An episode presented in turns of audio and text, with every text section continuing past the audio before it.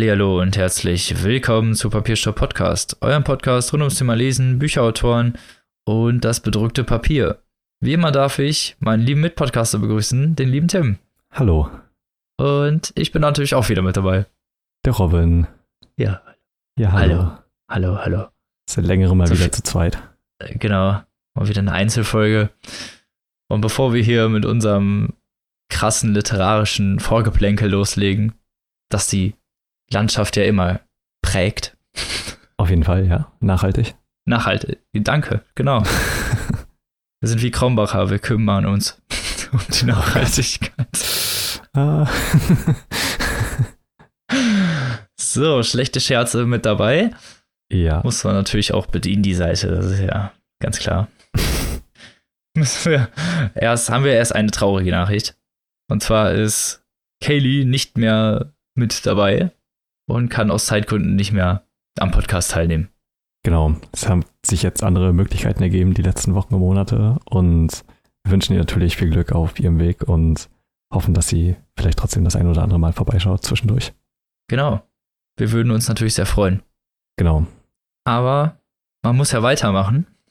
The show must go on, ja. Genau. Bleibt ja nicht stehen. Wir müssen ja euch weiterhin mit guten Titeln bespielen. Oder auch nicht so guten. Mal sehen. Mhm. Kleiner Catch am Rande. Ja. Aber bevor wir hier zu dem wahren Inhalt kommen, erstmal zu dem vorhin angesprochenen literaturprägenden Vorgeplänkel, Oh über ja. das das ganze Feuilleton spricht, jede Woche. Ja, die Leute zerreißen sich im Maul darum. Genau. Und was haben. oh mein Gott. Ich weiß gar nicht, ob es so gut ist, dass wir alleine sind. So. Ja, es nimmt irgendwie ganz komische Ausmaße an hier, aber gut. Was halt. So ist das Leben. Macht nichts. Manchmal nimmt es komische Ausmaße an, ja. Eben. Und ihr seid live dabei.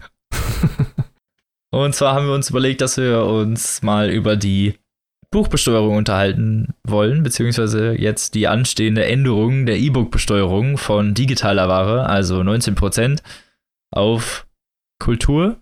Ja, Oder genau. Kunst? Also siebenprozentiger Steuersatz so. auf jeden Fall. Das sind mehr so lebensnotwendige Sachen, Genau. so all allgemein, glaube ich, kann man das so sagen, ja. Auch wenn natürlich nicht alle lebensnotwendigen Sachen mit inbegriffen sind, wie zum Beispiel Binden oder Tampons oder so. Genau, Ähm, das, das ist ein sehr gutes Debatte so. Beispiel. Ja, aber genau, jetzt sollen digitale Medien, Bücher jetzt auch den Anfang machen, mit 7% versteuert zu werden, genauso wie die analogen Bücher. Was ja irgendwie ein sehr sinniger Schritt ist, zumindest wenn man es mal so rational betrachtet. Absolut. Ist lange überfällig. Ich frage mich auch, wie das sein kann, dass es überhaupt jemals anders gewesen ist. Ja, der Einfachheit, halt, ne? Beamten. Es ist ganz seltsam. Also wirklich diese Entscheidung, dass äh, nur weil es digital ist, quasi mit 19% zu besteuern, es macht halt so gar keinen Sinn. So überhaupt nicht. Ne? Ähm, Nee, es ist ja auch, es ist ja dasselbe Produkt Ja, im genau. Endeffekt. Also die Besteuerung ist ja an der Kunst selber sozusagen oder am Produkt festgemacht und ein E-Book ist ja nur ein anderes Medium. Aber das Produkt ist ja doch trotzdem das gleiche. Ja, genau. Es ist eins zu eins der gleiche Inhalt, nur das Medium ist anders. Und äh, längst überfällig, dass es jetzt auch mit 7% besteuert wird. Und das eröffnet uns ja theoretisch ganz neue Möglichkeiten. So, ja, denke ich, dass ein großer Anreiz ist, äh, mehr E-Bücher zu kaufen, dass sie einfach günstiger werden als normale Bücher.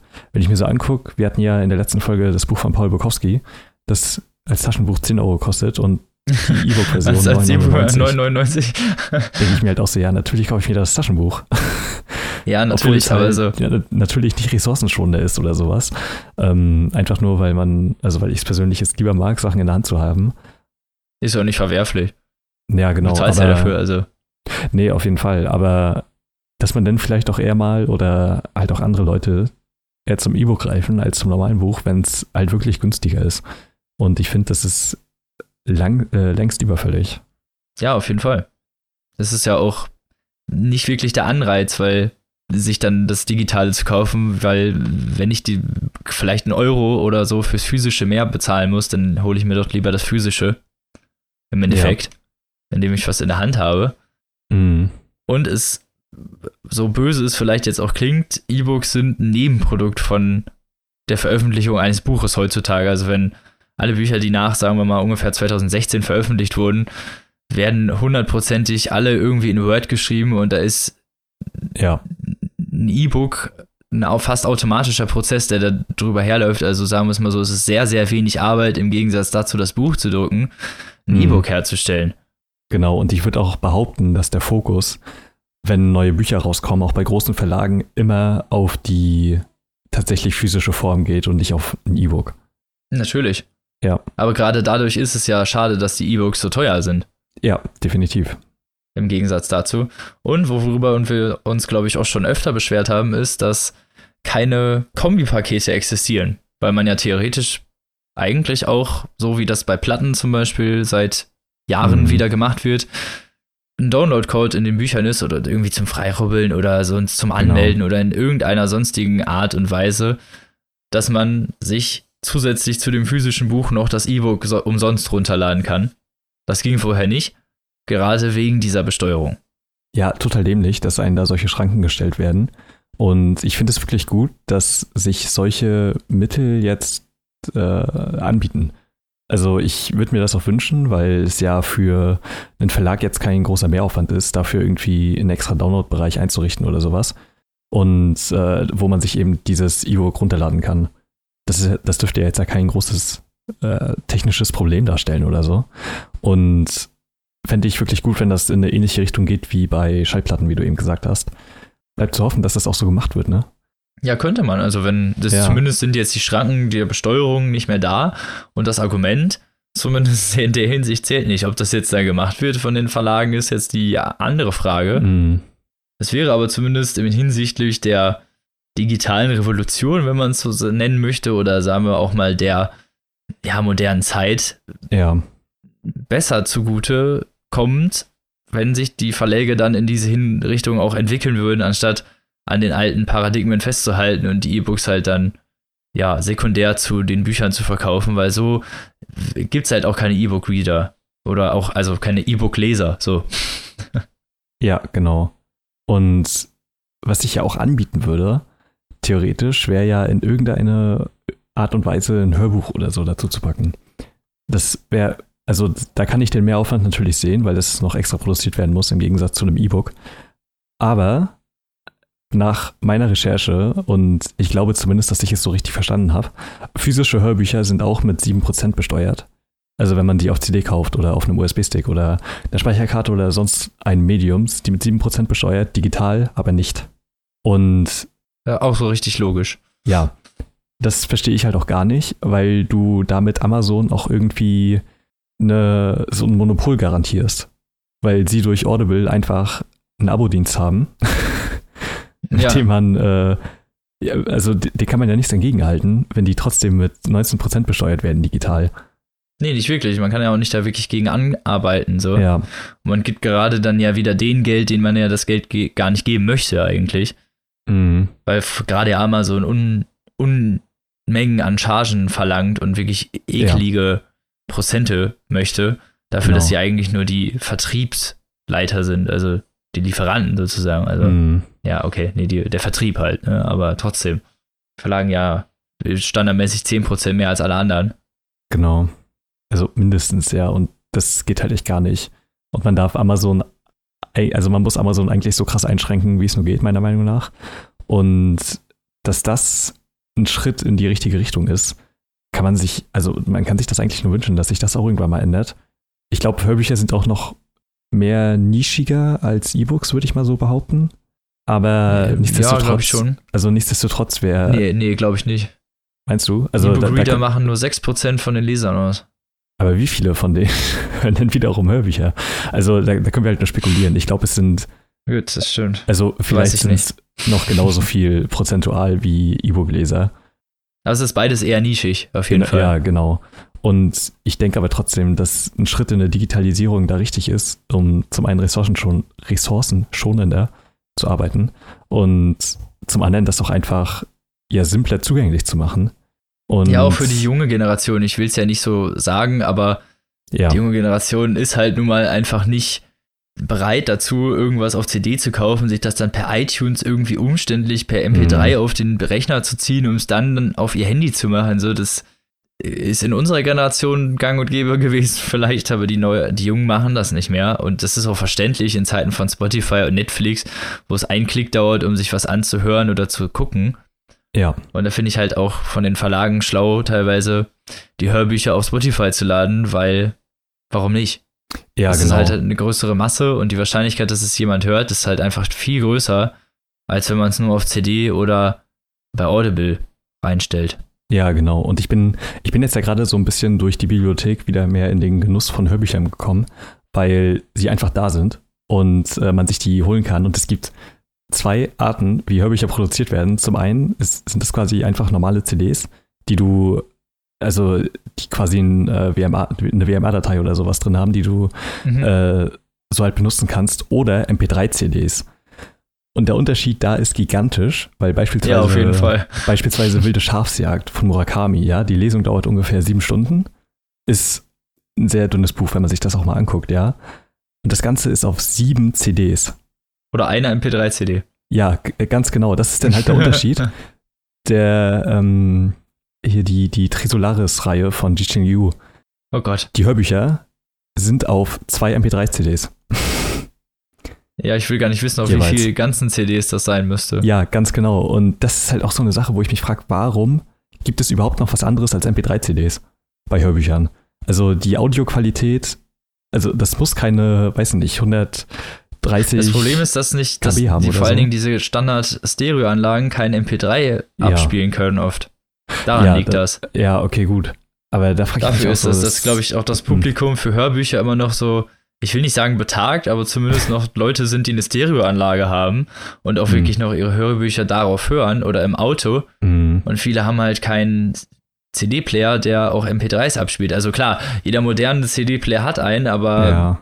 man kann nicht davon ausgehen, dass, dass das unbedingt wirklich Teil davon ist, ne? Also ja, das stimmt. Also jedenfalls fände ich es deutlich effektiver, das in jedem Fall digital äh, da vorzubereiten, so, weil selbst drei MP3-CDs sind halt immer noch drei zu viel Potenzial. Also ja, stimmt. das, das gleiche könntest du halt einfach digital haben in einer Datei oder selbst in kleinere aufgesplittet oder so. Und das, du hättest einfach viel größere, komfortable Hörmöglichkeiten. Und es wäre halt eigentlich in jedem Belang viel besser, wenn das halt. Das ist ja das bei Audible Ja. so. Du kannst ja dann Teile des Hörbuchs runterladen, wenn du weißt, Ja, dass du genau. irgendwie unterwegs bist und sowas. Das ist ja schon alles sehr komfortabel. Das ist genau. halt das Problem daran, ja. Ja, genau. Und du hast halt diese Komfortfunktion wie, du kannst die Geschwindigkeit sehr präzise verändern. Du kannst ähm, hier einen Schlafmodus einstellen und wa- was weiß ich alles. Ne? Und das hast du Ja. halt bei CDs einfach nicht. Und alleine deswegen wäre schon sehr sinnvoll, das auch wenigstens anzugleichen. Ja, es ist halt auch in der heutigen Zeit, äh, muss man ja sagen, dass die Literatur ja ein bisschen auch in eine Nische geraten ist. Also Mhm. wir wehren uns da natürlich ja gegen in unserer Buchblase hier, aber prinzipiell wissen wir ja alle, dass Lesen nicht gerade das ist, was jetzt jeder Mensch so macht.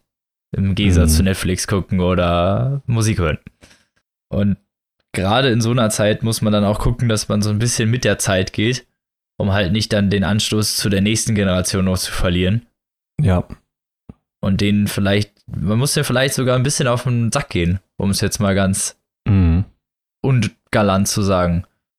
ja, das stimmt. Weil es gibt halt kaum Werbung, auch generell gibt es halt wirklich kaum wirklich gute Angebote, muss ich gestehen, die es rechtfertigen würden, zum Beispiel sowas wie eine Flat für E-Books oder sowas in der Richtung. Ja. Es gibt Arten davon, aber alles immer nur teilweise davon. Ne? Also nicht, das sind nie alle Bücher drin. So, dann bezahlst du halt 10 Euro, kannst aber dann nur aus, sagen wir mal, vielleicht 40 Prozent der Neuerscheinungen wählen. Mhm. Wenn überhaupt so. Und das ist halt, ja. ja, wenn überhaupt. Klar, das ist bei Netflix und Amazon Prime und anderen Sachen nicht anders, dass es nicht Ja. alles da gibt.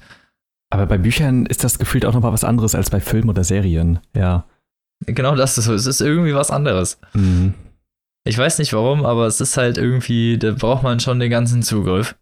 Ja, Und ich, ich will natürlich jetzt nicht behaupten, dass man das jetzt unbedingt machen muss, aber ja. man muss auf jeden Fall irgendwie digital so mitgehen und dann darf man die Bücher halt auch nicht so teuer machen wie physisch, weil dann fragen sich die Leute halt auch, was das soll.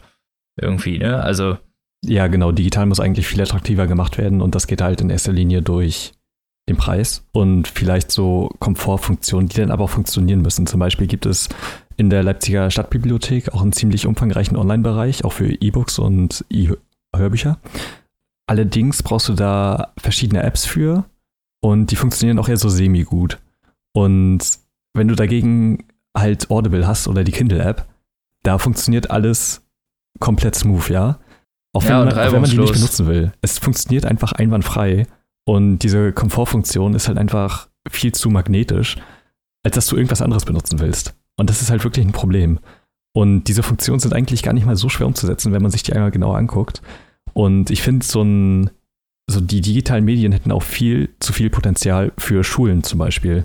Jeder Schüler oder Schülerin hat ein Smartphone und man könnte darauf Mhm, einfach genau. Bücher lesen oder auch die Hörbücher hören, wenn den Leuten das lieber ist. Und so den Unterricht danach gestalten. Auch die Lehrbücher darauf theoretisch Ja, verteilen, genau. weil also es ist ja unglaubliche Papierverschwendung auch, weil das jedes Mal jede, die Schüler die Bücher kaufen müssen. die nach zwei Jahren oder so dann auch nicht mehr aktuell sind oder so. Und Genau das. Ja, die du dann auch nicht mehr weiterverkaufen kannst, weil die nichts mehr bringen. Und das ist halt wirklich scheiße. Und genau das wäre halt ein richtig guter Ansatzpunkt, um ja, den Leuten irgendwie auch mal mehr Lesen oder so beizubringen und Genau. äh, das näher zu bringen. Ja, Finde ich auch. Also ich finde, das ist eine große Möglichkeit, jetzt natürlich nicht nur durch diese Steuerbesatzung, aber dadurch wird es jetzt natürlich einfacher, solche Kombis vielleicht ja, zu erstellen, so dass es dann attraktiver wird für Leute, die sonst eher physisch lesen und sich sonst immer dachten, ja, nee, E-Books sind mir auch einfach zu teuer dafür.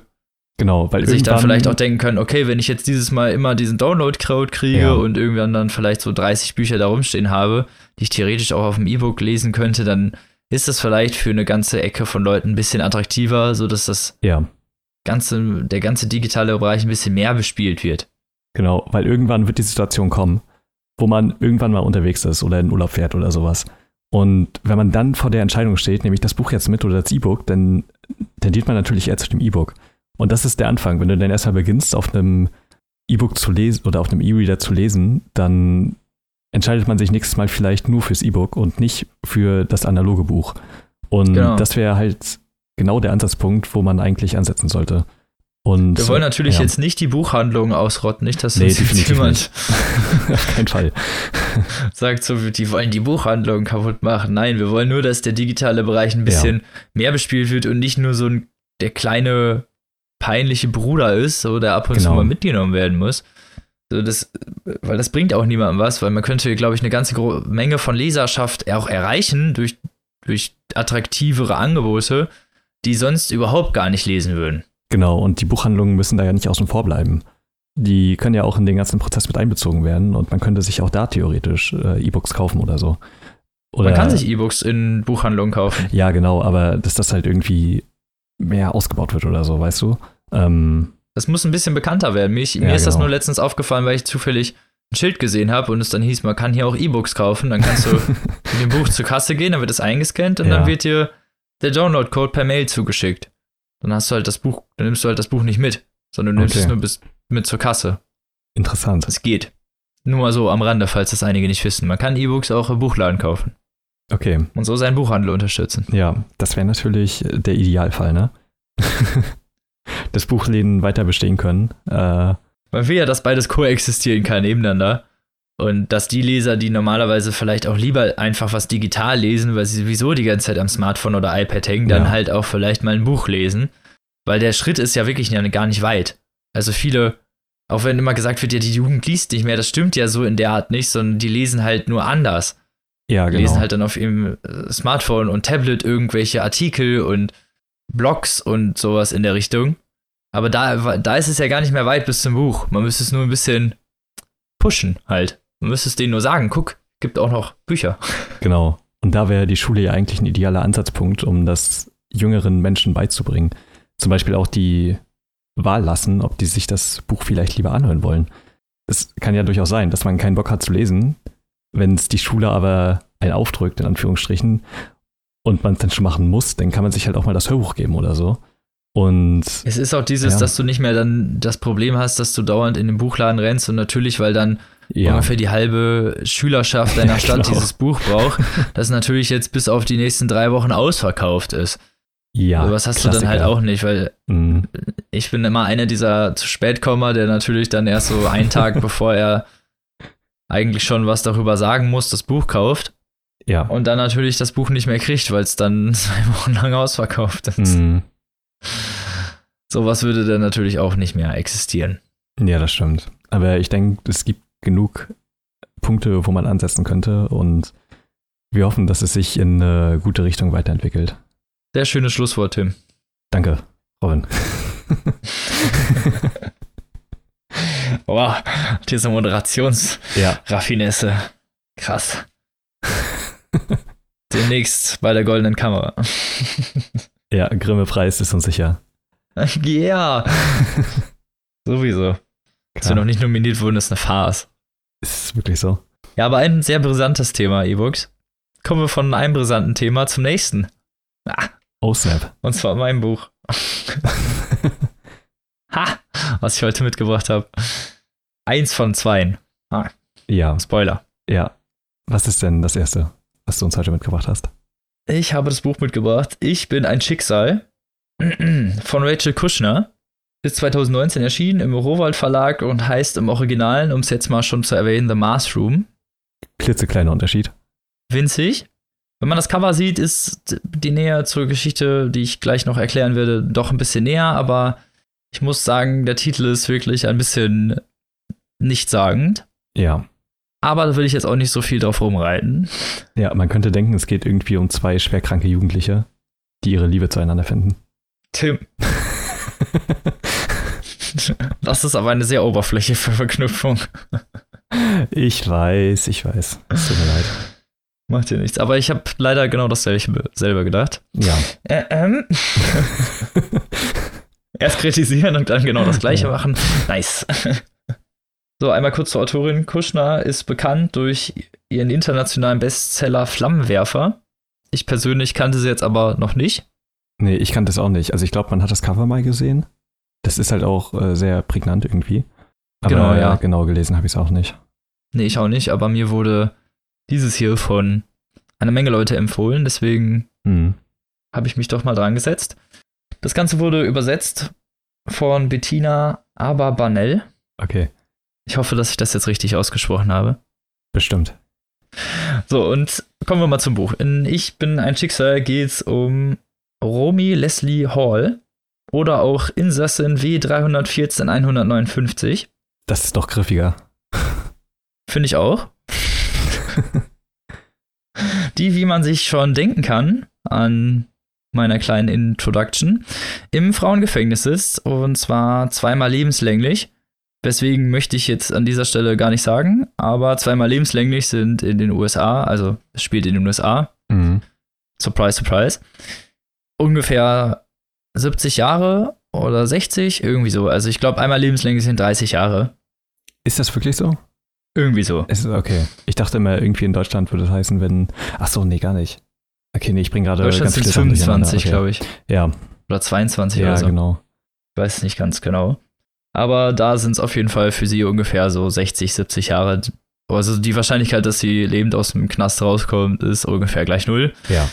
Äh, Romy hat einen Sohn namens Jackson, der jetzt bei ihrer Mutter leben muss, die ja eine ziemlich bittere, böse Frau war und sich äh, in ihrer eigenen Jugendzeit kaum um Romy gekümmert hat, die selber wiederum sehr viel mit Drogen und Alkohol und anderen Sachen experimentiert hat und nie so wirklich ja den Griff fürs Leben gekriegt hat, aber auch nie wirklich geliebt wurde, also auch nie wirklich irgendwie die nette Seite der Welt kennengelernt hat erst. Mhm. Und deswegen der natürlich auch gar nicht zugesprochen war und der Gesellschaft, die dieser angehörig ist, natürlich auch sich nicht zugehörig fühlt. Sie hat ihren Lebensunterhalt als Stripperin verdient im titelgebenden, beziehungsweise englisch titelgebenden Marsroom, Mhm. was Okay. ihrer Beschreibung nach so ungefähr der versiffteste Stripclub der gesamten Stadt war. Und mit Abstand auch der ekligste, aber halt so eine bestimmte Grundklientel hatte und es da sehr einfach anscheinend war, denen die Dollars aus der Tasche zu ziehen, weshalb Romy da gearbeitet hat. Okay. Und ja, jetzt sitzt sie zweimal lebenslänglich im Knast. Die Geschichte beginnt in einem Gefängnisbus, der sie von der U-Haft in die richtige, in den richtigen Vollzug bringt und sie sitzt neben einer Babymörderin namens Laura Lipp, die wie ein Wasserfall redet und mit der sie natürlich auch nichts zu tun haben will, weil Babymörderinnen sind ja ungefähr wie Pädophile im Männerknast. Mhm. Und zwar so das Schlimmste, was man da so finden kann. Mhm. Mit dem auch niemand was zu tun haben möchte. Und sie sitzt natürlich neben der und man merkt auch schon in diesem ganzen Bus, was da für Ordnungen herrschen und dass die Wärter da wirklich ja drauf scheißen. Also, dass die Menschen da wirklich sehr schnell auch wie Tiere behandelt werden, dass es sehr inhuman zugeht. Da kippt irgendwann eine vom Stuhl. Der Wärter lacht nur, kickt die einmal kurz mit dem Fuß an, sagt so, ja, können wir jetzt nichts machen, fährt zum Gefängnis und dann wird die einfach in den Leichensack gepackt. Okay. Da wird überhaupt gar nicht erst geholfen. Was hier dann unterlassene Hilfeleistung wäre, ist da halt einfach, ja, Alltag. ist halt dann so. Ja. Hätte sie halt nicht krank werden sollen beim Transport, so nach dem Motto. Hm. Und es ist halt auch alles so sehr nihilistisch geprägt und durch die Augen von Romy, die ja so ein bisschen, ich will nicht sagen rebellisch, aber durchaus ein bisschen auflehnerisch ist und auch in ihrer Jugend ja Keinen konservativen Lebensstil geführt hat. Ja. gedankete, genau, nicht der Gesellschaft so zugetan war, ist natürlich auch ihre Diktion durchzogen mit Beleidigungen und sehr lustigen, ironischen Bemerkungen, wobei sie nie irgendwie dumm wirkt. Also sie hat durchaus einen, hatte einen also sie hat einen Highschool-Abschluss, so ist es nicht. Mhm. So, so wenig hat sie sich dann doch nicht für die Gesellschaft interessiert, aber sie hat es halt nie weiter irgendwie geführt. Aber es ist nicht doof. Also man merkt das halt schon die ganze Zeit, dass sie halt wirklich, dass sie weiß, dass sie die bestimmten Aspekte betrachtet, die man betrachten muss, um da auch zu überleben und sehr schnell auch in dieses System reinfindet. Okay. Aber es ist halt natürlich trotzdem durch so, mit so ironischen, leicht zynischer Diktion durchzogen. Aber auch sehr bitter und sehr traurig, weil sie vermisst natürlich auch ihr Kind und auch in diesem Regelvollzug herrscht halt, ja, ich will nicht sagen Ausnahmezustand in so einem Maße, aber es ist halt doch alles sehr selbstregulierend. So, es ist halt eher so, ja, die Wärter kommen und sagen dir halt ab und zu mal was, aber sonst werden die ungefähr in Ruhe gelassen und müssen halt bei Schluss, also bei Zellenverschluss in ihren Zellen sein und da bleiben. Aber mehr wird halt kaum geregelt, weißt du, es ist halt Mhm. alles sehr, sehr eintönig und auch die, diese kleinsten, kleinsten feinen Kleinigkeiten von Menschlichkeit, also sowas wie Shampoo, irgendwie so diese, diese kleinen Sachen, die uns irgendwie alltäglich erscheinen, werden da halt zu den größten Geschenken. Da ist zum Beispiel jemand, nee, die Protagonistin tauscht irgendwann irgendwas ein, was sie zufällig bekommt und bekommt dafür Shampoo und freut sich darüber irgendwie zwei Tage lang wie ungefähr Mhm. seit zwei Jahren nicht mehr, so beschreibt sie das. Und das über Shampoo. Ja. Also gerade durch diese, auch durch diese bittere, inhumane Behandlung und durch diese, diese ganze wirklich komplette Askese, die da betrieben wird mit den Häftlingen, merkt man so die Bitterkeit, die durch diese Menschen entsteht und auch die, die, diese kleinen Freunde, die wirklich durch, durch die kleinsten Kleinigkeiten errung, er, erringen können. Ja. Und natürlich auch die Gewalt, die da herrscht, dass natürlich immer der Stärkere das Sagen hat und prinzipiell immer alles macht. Aber es ist halt auch viel mit Zusammenhalt. Ich will jetzt gar nicht so viel erzählen, was da noch alles passiert. Romy ist nämlich nicht die einzige Protagonistin, in Anführungsstrichen, sondern es gibt mehrere handelnde Personen. Hm, okay. Das wechselt öfter. Aber ich will jetzt gar nicht auf die meisten eingehen, weil sie ist die mit der meisten Screentime Mhm. wenn man so sagen kann. Und ich habe auch einen kleinen Auszug mitgebracht, um mal so ein bisschen die Sprache zu zeigen und auch, ja, wie so die Geschichte aufgebaut ist. Narrativ ein bisschen. Und das ist eine Szene, die ihr als Jugendliche passiert ist, wie sie ihre beste Freundin kennengelernt hat. Und was da so passiert ist und was danach so passiert ist, das hört ihr jetzt.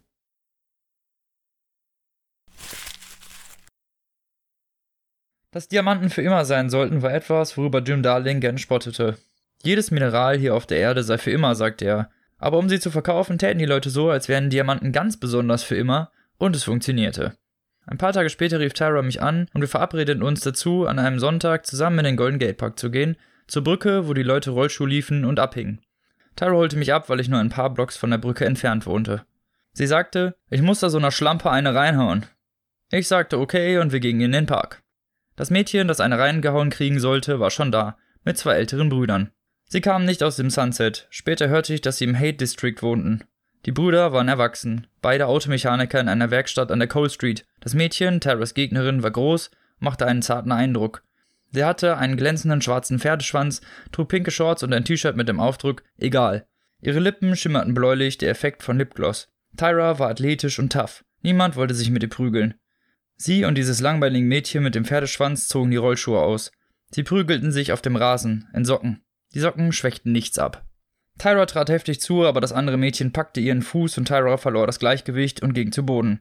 Das Mädchen sprang auf sie drauf, drückte ihr Knie auf den Brustkorb und begann ihr ins Gesicht zu boxen, immer abwechselnd links, rechts, links, als knetete sie einen Teig, wollte ihn in Form schlagen.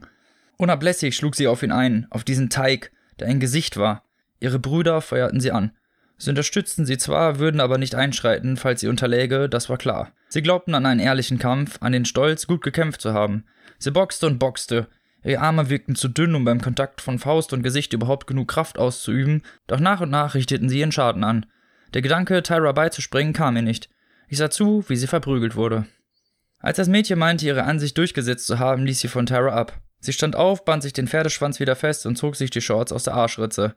Tyra saß da und versuchte sich die Tränen abzuwischen. Ich ging zu ihr, um ihr zu helfen. Ihre Haare waren wir und sie war über und über mit altem Grasschnitt bedeckt. Ich hab ihr ordentlich eine verpasst, sagte sie. Hast du's gesehen, wie ich der Schlampe in die Brust getreten hab? Beide Augen waren fast zugeschwollen. Ihre Wangen hatten sich in harte, glänzende Klumpen verwandelt. An ihrem Kinn war ein klaffender Schnitt vom Ring des Mädchens. Ich hab ihr ordentlich einen verpasst, wiederholte sie. Es war die bestmögliche Haltung, aber in Wahrheit war sie brutal zusammengeschlagen worden, und zwar von einer Spießerin mit Egal-T-Shirt.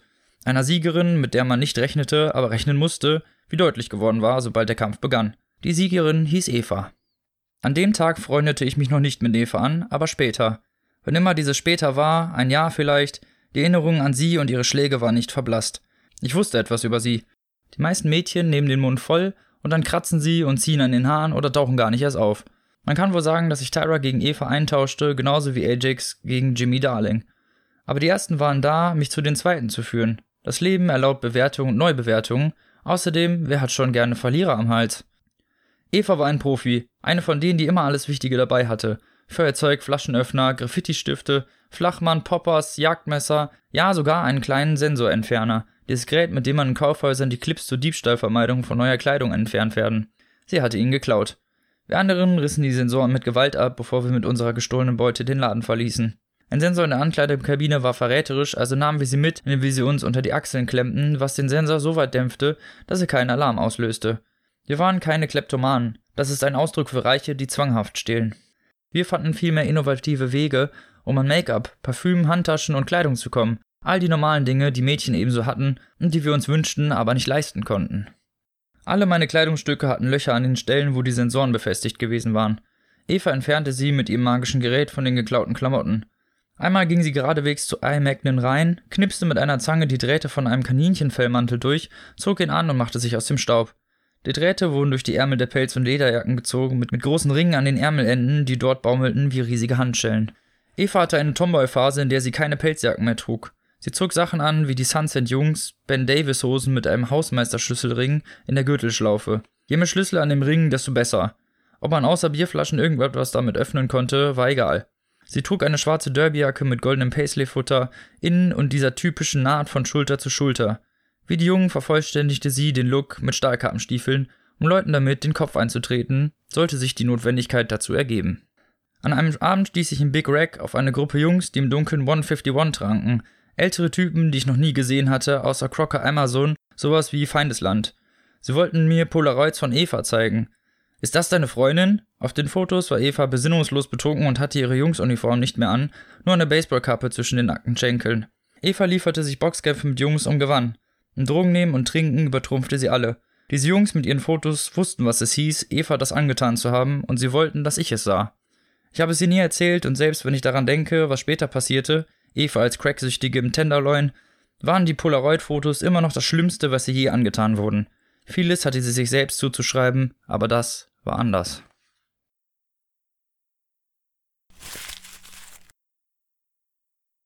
Wie man den Ausdruck gehört hat, eine wirklich krasse Prügelei und am Ende diese Jungs wirklich die größten Arschlöcher aller Zeiten. Und das muss man leider auch sagen, ist das, was das Buch auch öfter von sich trägt, ist, dass, ja, die, wie oft man von der Welt einfach auch angeschissen wird. An jeder Ecke. Mm. Und wie oft man, wie wenig man dagegen teilweise machen kann, dass man wirklich egal, jedes Mal, wenn du versuchst, dich zu wehren, selber wieder zurück einen in die Fresse kriegst. Und das ist wirklich etwas bitter und zynisch, aber gleichzeitig nicht unbedingt vollkommen nihilistisch dargestellt, sondern auch ja irgendwie mit einem ironischen Zwinkern, aber halt auch doch sehr absolut. Also da gibt es schon sehr viele Szenen, die dann halt ja genau das, was ich gerade mhm. beschrieben habe, manifestieren. Also es ist nicht ganz so hoffnungslos oder so geschildert, sondern noch mit nee, so also einer, einer positiven Endnote, sofern man das sagen kann. Nee, das auf keinen okay, Fall, okay. aber durchaus mit positiven Schwankungen ja, zwischendrin. Ja, okay. Und die Narrative spielt auch mit dem Leser sehr gekonnt, indem halt auch immer wieder Sachen eingeflossen werden, wo man Hoffnung selber hegt, auch für Romy und andere Gefangene. Hm. Und auch sehr schnell sympathisiert. Also die Charaktere wachsen einem, finde ich, sehr schnell an den, ans Herz, weil die alle irgendwie so ein ja, alle vielleicht ein bisschen spleenig sind, aber nie aufgesetzt wirken, sondern halt wirklich die, mhm. genau diese Raffinesse von Charakterentwicklung bieten, die einem, damit sie, ja, Empathie empfinden lassen und die einem, ja, schnell mhm. sympathisieren lassen. Und auch so ein bisschen diese rebellische Einstellung, die gefällt mir natürlich ganz gut. Muss ich natürlich gestehen, ja. die dir an den Tag legen gerne mal was dann ja auch so einen gewissen Tonus unterstreicht und es hat halt auch wirklich an einigen Stellen Spaß gemacht zu lesen, ist aber auch wirklich sehr bitter und hart zu lesen, weil da wirklich sehr krasse Sachen besprochen werden. Es geht auch viel um Schuld und wie weit ist man überhaupt schuld, inwiefern und ist überhaupt Schuld so ein Schwarz-Weiß-Ding oder ist das vielleicht auch sehr mhm. in Graustufen unterteilt? Und ob man das überhaupt in Schwarz-Weiß, ob es überhaupt Schwarz-Weiß-Stufen gibt, so, das sind, sind sehr tiefe gehende Fragen, die da teilweise aufgeworfen werden und auch sehr empathisch und sehr emotionsgeladen beantwortet, was ich sehr schön fand. Und manchmal auch gar nicht beantwortet. Manchmal wird das auch einfach mhm. so ein bisschen offen gelassen, was halt auch dann seine Wirkung hat. Ja, aber geht das handlungstechnisch denn in eine bestimmte Richtung oder verfolgt das ein bestimmtes Ziel? Oder ist das mehr so das Leben im Gefängnis und es, befol es verfolgt auf jeden Fall ein bestimmtes Ziel. Es gibt eine, einen roten Faden, den möchte ich an der Stelle jetzt nicht ja. Okay, aber, aber es gibt ihn, ja. Erwähnen, weil er halt wirklich erst ab einem bestimmten Teil der Geschichte anfängt und dadurch müsste ich jetzt ein bisschen spoilern, aber es gibt einen roten Faden. Okay. Zumindest leicht. Mhm. Und vor allen Dingen zu Anfang ist es narrativ halt sehr sprunghaft, weil es doch so ein oft mit Retrospektive, Charakterwechseln und wieder zurück im Bus und wieder im Vollzug. Man weiß teilweise nicht, so gut, wo man gerade ist. Aber mhm. gerade durch diese kaleidoskopartige Darstellung, finde ich, manifestiert die Autorin unglaublich gut.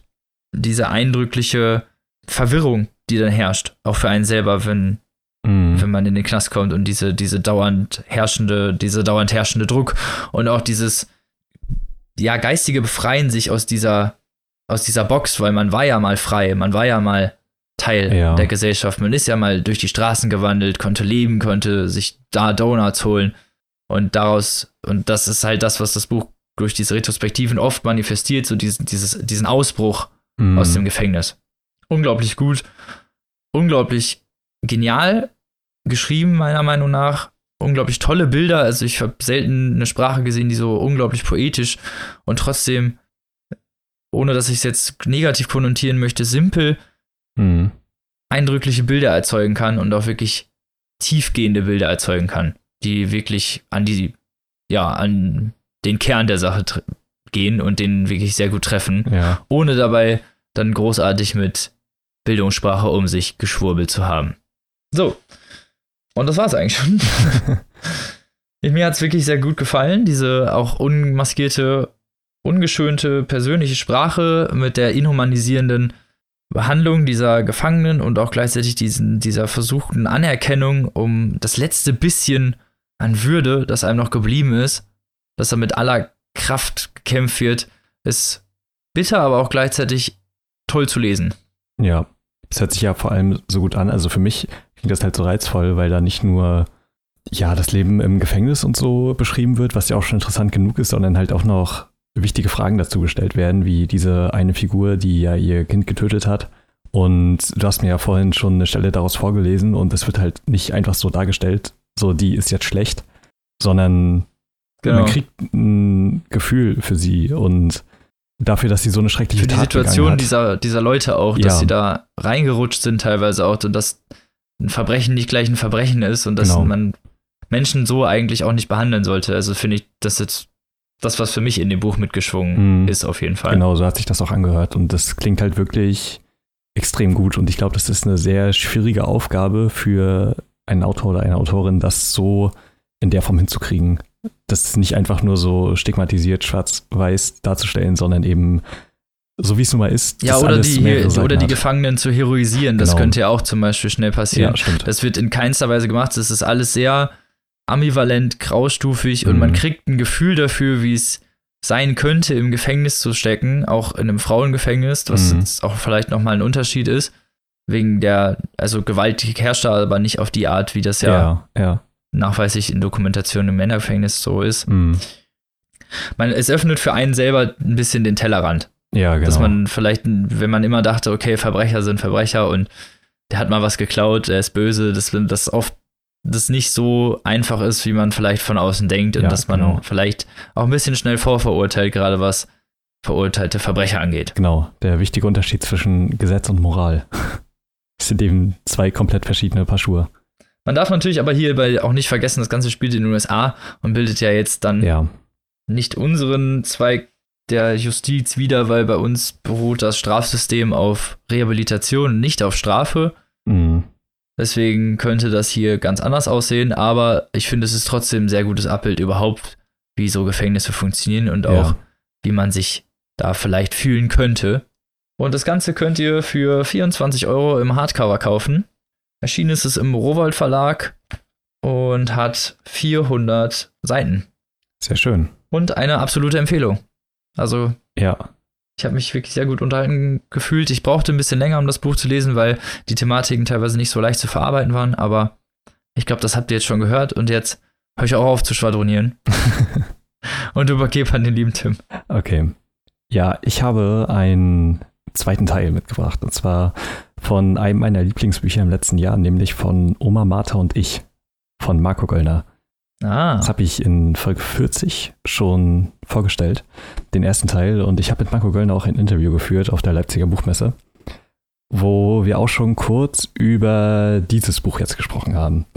Der zweite Teil heißt Der Junge hat doch nichts davongetragen und schließt zwar an an Oma Martha und ich, jedoch sind einige Sachen komplett anders. Also erstmal kurz zum Autor Marco Göllner ist wahrscheinlich der breiten Masse bekannt geworden durch Fest und Flauschig. Der hat da ungefähr die ersten, ich weiß nicht, 30, 40, 50 Folgen oder so, die Intros gemacht, den Podcast von Jan Böhmermann und Olli Schulz. Und ja, hat dadurch, glaube ich, nochmal ein viel größeres Publikum angesprochen, als er es durch seine Hörspiele macht. Denn das ist sein eigentlicher Beruf. Er ist Hörspielregisseur, Autor, Sprecher, Cutter, alles, Produzent. Und ähm, hat beispielsweise die Dorian Hunter-Reihe gemacht, zumindest die ersten 25 Teile oder Fallen und ganz viele andere tolle Hörspiele. Und ist da eher zu Hause und Oma Martha und ich war sein erstes Buch. Und das ging in eine gänzlich andere Richtung als seine Hörspiele. Die sind zumeist ernst und haben mehr so eine Thriller-artige Komponente und sind meistens auch sehr düster. Das Buch wollte ich gerade sagen, ne, die sind ja doch schon sehr ja, eher etwas für ältere Hörspielfans was. Ja, genau. Also schon wirklich eher für erwachsene Hörer und Hörerinnen. Oma Martha und ich jedoch ist ein ja, Buch mit sehr feinem Humor, möchte ich mal sagen. Ähm, vor allem mit einem sehr besonderen Humor. Denn Marco Göllner hat eine ganz besondere Art und Weise, Dinge aufzuschreiben, zu beobachten und Pointen zu setzen. Das kommt vor allem in den Hörbüchern rüber die ich nur sehr empfehlen kann. Vor allem Oma Martha und ich ist bei Spotify. Ähm, zu Der Junge hat auch nichts davon getragen, komme ich gleich noch drauf zu sprechen.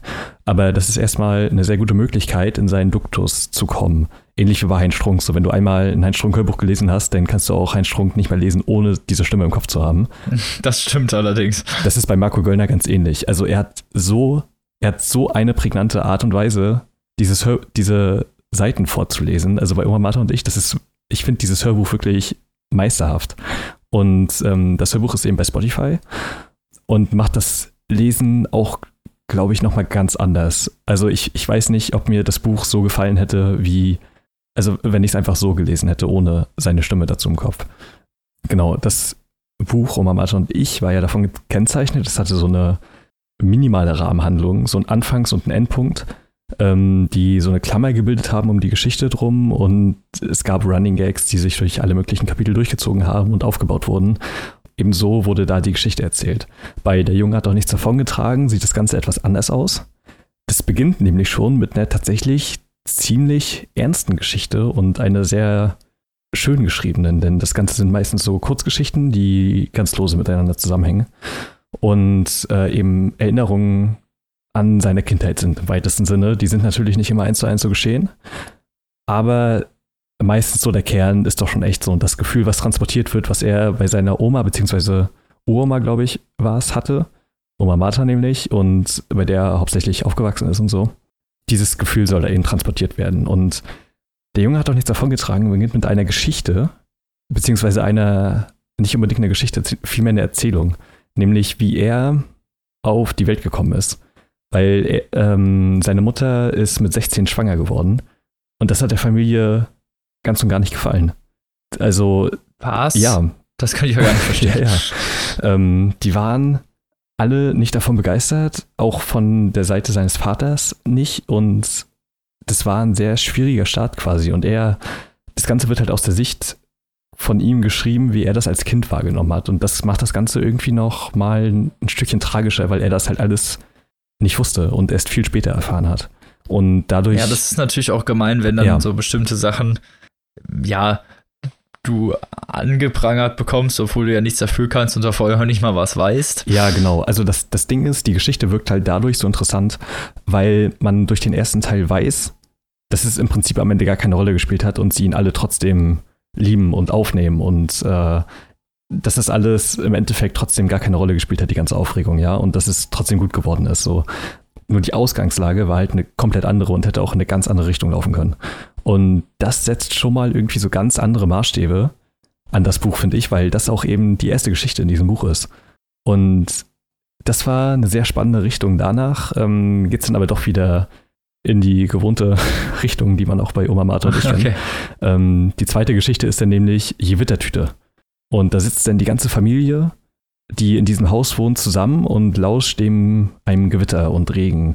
Und die Gewittertüte ist nämlich eine Tüte mit wertvollen Sachen, die die Leute immer bei sich haben, falls äh, das Haus anfängt zu brennen und so. Und sie damit dann halt fliehen können, so Unterlagen, Papiere, sowas. Toll, Gewittertüte, wie geil. Ja, genau.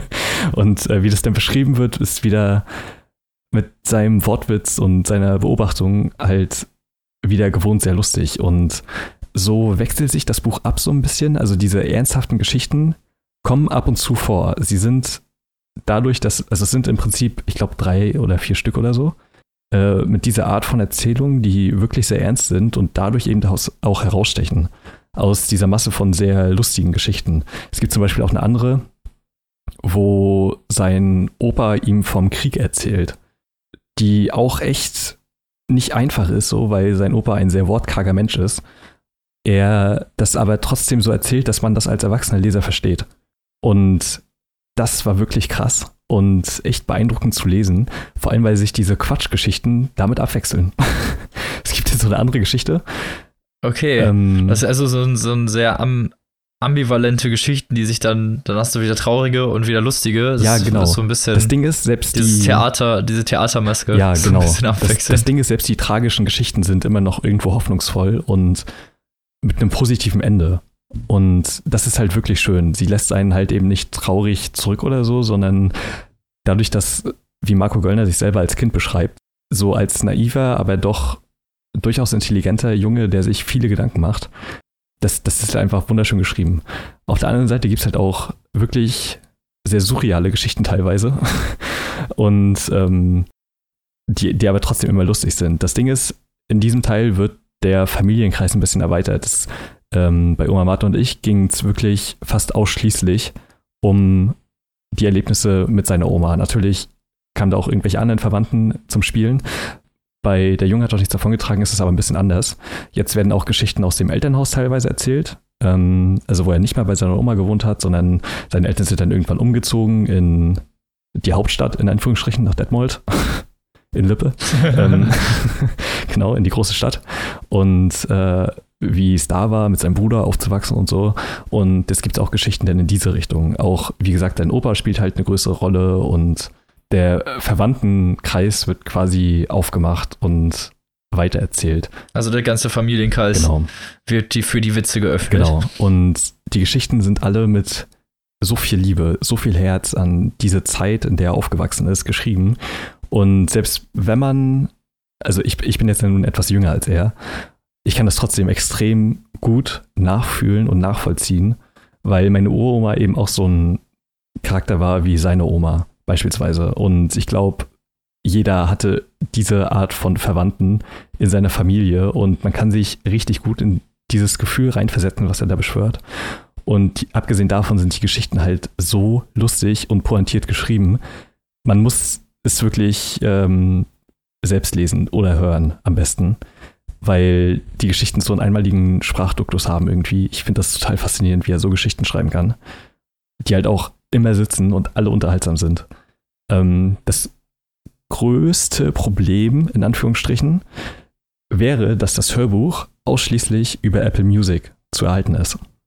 Okay, das ist wirklich ein Problem. Ja, das ist halt echt ungünstig, weil du Apple Music auch nicht kostenlos benutzen kannst, sondern das nur, also man kann Probeabo machen, habe ich dann getan dafür. Das ist halt ein bisschen, Bisschen ärgerlich, genau. Du kannst es dir dann halt da auch nur runterladen oder so. Also dir, dir gehört es dann nicht, ja. Du kannst es dann nur anhören auf der Plattform. Also ich habe Apple Music davon nie benutzt, muss ich dazu sagen. Und ja, finde ich ein bisschen schade, weil das Buch, glaube ich, so eine größere Hörerschaft vergrault oder beziehungsweise gar nicht ansprechen kann. Und das finde ich halt ein bisschen schade. Vielleicht gibt es das auch irgendwann noch auf anderen Plattformen, irgendwann mal. Derzeit gibt es das aber halt wirklich exklusiv da. Nicht mal bei Audible oder sonst wo. Und das finde ich Das ist natürlich schade. ja, finde ich wirklich ein bisschen schade. Nichtsdestotrotz lohnt es sich, das anzuhören und dafür ein Probeabo zu machen, was vollkommen wert. und Okay. ähm, äh, genau, also es ist Kostet ja dann auch nichts, so ein Probe. nee, genau, also es ist jetzt auch kein größeres Hindernis, es ist halt einfach nur ein bisschen nervig, das zu machen. Nichtsdestotrotz kann ich das Buch sehr empfehlen, selbst wenn man keinen Bock hat, ein Probeabo zu machen. Man kann auch kurz in Oma Mathe und ich reinhören, sollte man sowieso tun. Und das mit seiner Stimme eben in seinem Kopf so vorlesen. Also, so funktioniert das natürlich auch. Ähm, genau. Das Buch ist ebenfalls bei Rowold erschienen. Im Juli, es ist noch gar nicht so lange her. Und äh, kostet 12 Euro als Taschenbuch, als Kindle 9,99. Und ich kann das Buch wieder nur sehr empfehlen. Es ist einfach so lustig und ich kann von diesen Geschichten echt nicht genug bekommen irgendwie. Ich hoffe, er macht noch mehr in diese Richtung und ähm, wünsche ihm auf jeden Fall viel Erfolg mit dem Buch. Und äh, ja, das war's von meiner Seite. Das war's schon. Ja, Der Himmel ist immer so schnell. ja, das tut mir auch leid irgendwie. Ähm, ich, Nee, war ja jetzt die letzten beiden Male Bücher, wo man jetzt da nicht so viel drüber reden konnte. ja, genau. Also das passiert halt, aber es wird sich in den nächsten Folgen auch noch ändern. Okay. Komme ich immer so als Laberkopf rüber. ja, du hast halt auch Okay, immer so, ja sowieso, so dicke Bücher mit schweren, großen Themen und so, wo man halt auch mehr dazu sagen kann. Ja, ja. mag ich halt. Ja, aber apropos tiefen Themen. Ah, wow. Okay, der war nice. cool aus, Tim. Ich beeile mich aber dieses Mal, keine Ja. Angst. Und zwar zu 20.000 Meilen unter dem Meer. Jetzt wissen auch die Leute, warum wir gelacht haben. Von Jules Verne. Ja, Herausgekommen 1869. weiß ich noch also damals. brandaktuell. Gute Zeiten. Ich weiß noch damals, als ich mit meiner Öllampe durch die Docks gelaufen bin. What the fuck? Ja. nee, die gute alte Zeit. Äh, in der aktuellen Ausgabe, in der ich es habe, 2013 erschien im Anaconda Verlag. Genau, aber es gibt es auch, glaube ich, mittlerweile rechtefrei überall kostenlos, äh, als, also digital zu kaufen. Genau, Und in ganz vielen möglichen Editionen. Ja. auf jeden Fall. Kostet in dem Fall als Hardcover 7 Euro und ist mit originalen Illustrationen. Mm, sehr schön. Auf jeden Fall. Und in einer unbekannten deutschen Übersetzung von 1878. Okay. Also sozusagen die Originalübersetzung. Ja, weil das ist ja sogar relativ zeitlich übersetzt worden für so damalige Verhältnisse. Ja, das waren neun Jahre. Das geht ja sogar noch. Krass. Auf jeden Fall. Es ist halt nur eine sprachlich und die Rechtschreibfehler wurden Ja. rausgenommen. Ja. Also, aber sonst wurde damit nichts gemacht. Heißt, es ist dann sozusagen die originalste Ausgabe, an die man rankommen kann. Mhm. Aber mal zum Inhalt. Ich mach's auch kurz, keine Angst. es spielt 1866. Eine Reihe unerklärlicher Ereignisse erschüttert so die Gesellschaft. Vor allem die Walfänger, weil nämlich, weil schon häufiger Schiffe leckgelaufen sind mit einem unbekannten Wesen, das dann als Monster identifiziert wird oder als auf jeden Fall zumindest Mhm. unbekanntes Meereswesen, das zumindest so stark sein muss, dass ein großes Walfangschiff darauf leck läuft. Also, Ja. ne, das ist schon ein bisschen schwieriger, wenn man so weiß, wie Walfangschiffe gebaut Mhm. sind. Protagonist unserer Geschichte ist der angesehene Naturforscher Pierre Aronnax. Ich hoffe, ich spreche das an dieser Stelle richtig aus. Ich äh, würde das einfach mal so unterschreiben. Ja. Der von einer Expedition kommt und von diesen unerklärlichen Ereignissen hört und natürlich sofort denkt, dass es sich um eine unbekannte Spezies handelt, die er untersuchen könnte. So als Naturforscher. Was man so macht. Das kommt natürlich sehr gelegen. Mit dabei, wie bei fast allen Jules Verne-Büchern, hat unser strahlender Held einen Sidekick, einen jungen Anthropologen namens Conceal, der ihm so, wie gesagt, schon als Sidekick dient und ja, alles macht, was der Pierre ihm so aufträgt. Voll reliable und so. Man kennt es ja. Würde ich auf jeden Fall machen. Nee, ähm. die beiden brechen dann zumindest zu einer Expedition auf, um dieses unbekannte Wesen, was auch immer, diese Erscheinung zu suchen, zu finden, was auch immer. Irgendwann finden sie die auch, ich mach das mal ganz kurz, und verfolgen diese und das Ungetüm stoppt und die beschießen das mit Kanonen, weil sie stoppen wollen. Mhm. Und die Kanonen prallen einfach an diesem Monster ab. Als hätte es halt irgendwie eine Haut aus Titan oder so. Mhm. Mysteriös. Genau, und auch der Harpunier an Bord, Ned Land, ein wirklich hartgesottener Naturbursche, wirft eine Harpune dagegen und auch sogar die Harpune prallt ab, was dann ja schon sehr ungewöhnlich ist. Das Monster stößt dann einen Wasserstrahl aus und gerade diese drei, also unser Harpunier, Pierre, Anorex und Conceal werden über Bord geschubst von diesem Wasserstrahl und können sich auf dieses Ungetüm retten, was sich als sehr futuristisches Unterwasserboot herausstellt. Was zu der damaligen Zeit natürlich gab es noch keine U-Boote. Mhm. Also Klar. nur mal ja. so zeitlicher Kontext und so. Und ja, werden auch irgendwie relativ schnell ins Innere gelassen, wo sich herausstellt, dass dieses Boot von einem sehr seltsamen Gesellen namens Captain Nemo befördert wird, der das gebaut hat, um nie wieder Land betreten zu müssen, weil er Menschen hasst. Also das kann man ja voll verstehen, aber dass man dann extra ein Boot baut, um von allen weg zu sein, ist schon ein bisschen spleenig, würde ich mal behaupten. Ja. Und ja, der öffnet den dreien nämlich dann, dass die ab sofort Gefangene der Nautilus sind. Des besagten U-Bootes. Mhm. Und nie wieder Land betreten dürfen. Und da fängt jetzt auch meine erste Kritik an, denn Pierre Anorex scheint das so ungefähr kein Stück zu stören. Da kommt er rein und sagt sich, ja, alles cool. Dann kriege ich wenigstens ganz viele Sachen zu sehen bis am Ende meines Lebens. Ich brauche kein Land mehr sehen. Okay, gut. Und Conceal ist ja sowieso immer auf seiner Seite. Das war halt ein bisschen sel seltsam. Aber wie das Ganze weitergeht, weil vielleicht will Pierre Anorex ja doch wieder Land sehen und vielleicht müssen sie dann doch entkommen. Man weiß es ja nicht. Will ich gar nicht weiter verraten. Mhm. Aber kommen wir mal zum Inhalt. Wie alle Jules Verne Bücher, es ist halt doch sehr abenteuerlastig. Also diese ganze Narrative drumherum, das Ganze am Anfang war natürlich nur, um dieses U-Boot gebührend auch seinem Auftritt zu geben. Ja, klar. Also ich, die Geschichte wirkt quasi um das U-Boot herum geschrieben. Richtig.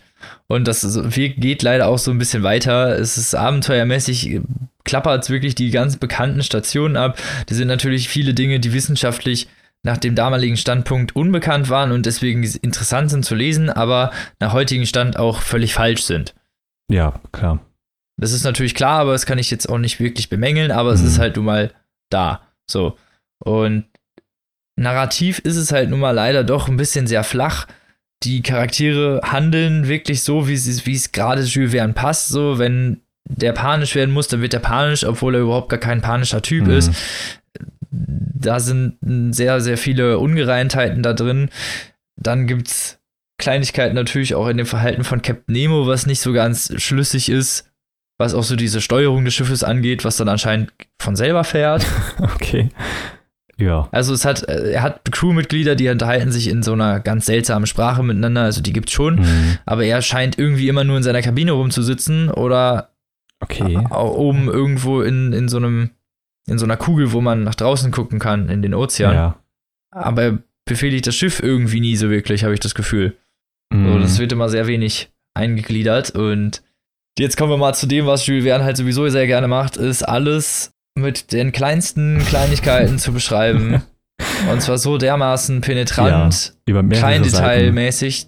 Über, oh, da wird wirklich jedes Dekor beschrieben, jeder einzelne Einrichtungsgegenstand. Als er die Nautilus beschrieben hat, da ist wirklich, da ist komplett weggegangen mit mir. Da ist wirklich acht oder neun Ja. Seiten, wo nur mit und dann übrigens in Textform geschriebene Zahlen. Das heißt, da steht dann wirklich 3546 ausgeschrieben. Das ist, Fuß. ist ein Träumchen, ja. breit und dann 4586 lang, was du dir übrigens im Kopf auch sehr gut vorstellen kannst, wenn du die Zahl lesen Klar. musst. Nicht. Ist viel einfacher, Ne, als die einfach also- auszuschreiben, ja. Ja, ist viel einfacher. Sieht, sich, sieht übrigens auf dem Blatt auch so super schlau aus, wenn du dann solche Zahlen lesen musst, wo du auch gar nicht durcheinander kommst. Mhm. So. Es gibt ja übrigens auch keinen Grund, warum Zahlen ab 12 ausgeschrieben werden oder so. Nein. Aber naja. Dann we- wechselt er gerne mal metrische Systeme, dann steht da, das ist Fuß und dann äh, wechselt er auf einmal auf Meter, wo du einfach nur denkst, was, was soll der Okay, Blödsinn? das ist ja anstrengend. Es ist halt auch nicht einheitlich und auch generell jedes Mal, um irgendwie zu beschreiben, wo sie sich gerade befinden, wird dauernd ein Breiten- und ein Längengrad angegeben. so, sorry, ich bin nicht Google Maps so, aber ich weiß nicht, wo das ist. ne? Also ich bin, also was Geografie angeht, muss ich sagen, das ist wirklich nicht mein Steckenpferd so. Also da bin ich echt scheiße drin, um es oft gut Deutsch zu sagen. Aber ich glaube, Breiten- und Längengrade angeben und jemand weiß aus dem Kopf ungefähr, wo das ist, also, das bezweifle ich einfach mal ganz, ganz stark. Mhm. Kannst du mir so einen schönen Globus neben dir haben? Erstmal Google Maps anmachen und das so googeln, so was er meint. Und dann beschreibt er das halt immer mit irgendwelchen Ländern und also es ist alles sehr, vor allen Dingen so geografisch sehr aufgeladen. Das ist natürlich sehr detailreich und vor allen Dingen wissenschaftlich, aber passt halt auch überhaupt nicht zur Narrative und Mhm. bricht halt irgendwie komplett. Also es ist wirklich, man merkt da so wirklich, er hat eigentlich so diese Abenteuergeschichte benutzt, um das ist einen wissenschaftlichen Kreativfetisch auszuleben. Und ich muss als Leser das leider irgendwie miterleben. Ja. Also ich muss ehrlich sagen, das Buch ist wirklich nicht gut. Ich kann bis, also ich kann wirklich nicht verstehen, warum das als Klassiker gilt. So, also Jules Verne hat gute Bücher geschrieben, keine Frage. 80.000, äh, ach, Ja. in die Welt in 80 Tagen, äh, um die Welt in 80 Tagen ist ein, tolles Buch. Ja, auch so die äh, Kinder des Captain Grant und Archipel in Flammen Ja, und so und es hat auch, da ja. gibt es ganz viele Bücher von ihm, die viel weniger Längen haben Ja. und auch viel weniger auf diesen wissenschaftlichen Fokus gepocht sind. Meinung nach, mein, also meiner Meinung nach auch heutzutage noch viel besser zu konsumieren sind als das, was 20.000 Meilen unter dem Meer ist. Definitiv. Also ich glaube, der hat so zwei Schienen bedient. Einmal so eine klassische Abenteuerrichtung, aber halt auch so eine hochtechnologische, also immer so eine technische Idee, auch Reise zum Mond. Ist genauso wie die Rakete bis ins kleinste Detail beschrieben wird. Und das kannst du dir halt einfach nicht geben. So, das ist einfach kein guter Nee, das ist halt wie eine Blaupause Ja, lesen. genau. Ich Das macht einfach genau. überhaupt keinen Spaß. Das ist sehr so, schön. das ist halt einfach Das das. ist ein sehr schöner Satz. Das könnte so auf dem Buch, auf dem äh, Klappentext stehen. Das, dieses Buch ist wie eine Blaupause zu lesen. Papierstau-Podcast. ja, das ist gut. Verkaufen wir demnächst Ja. das, das Zitat. nee, aber es ist wirklich so, ja. Es ist Mhm. leider das falsche Medium, um das auf diese Art von Detailgrad dem Leser zu präsentieren. Es gibt da bestimmt einige, denen gefällt das. ja. Ich muss auch sagen, vor allen Dingen, wenn es an Abenteuer und auch an Sci-Fi geht, was es ja zumindest in dem Mhm. damaligen Maßstab war, ist viel zu detailreich und viel zu ausladend und auch viel zu unzugänglich.